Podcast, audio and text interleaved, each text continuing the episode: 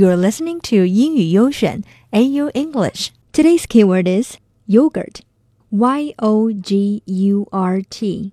It is a food produced through the bacteria fermentation of milk. Here is a very delicious example.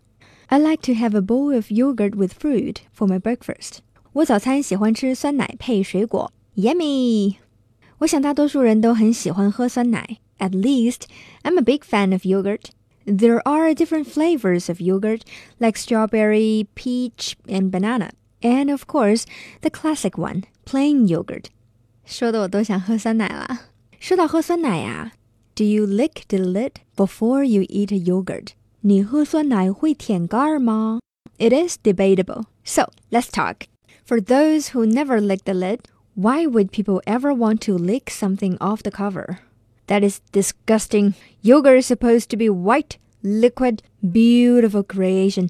But the stuff on the cover is thick and dry. I don't call that yogurt.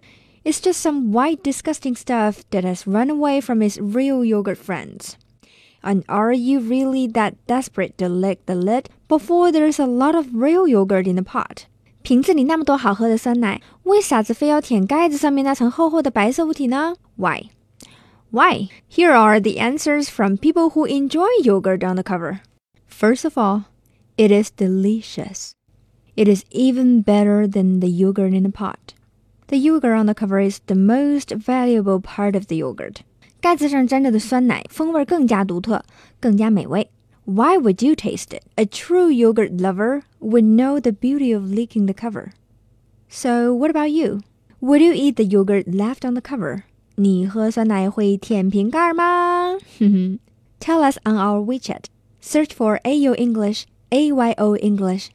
还有，不要忘记了，我们的优选父母英语就要上线喽！我去买酸奶喝啦！Talk to you next time.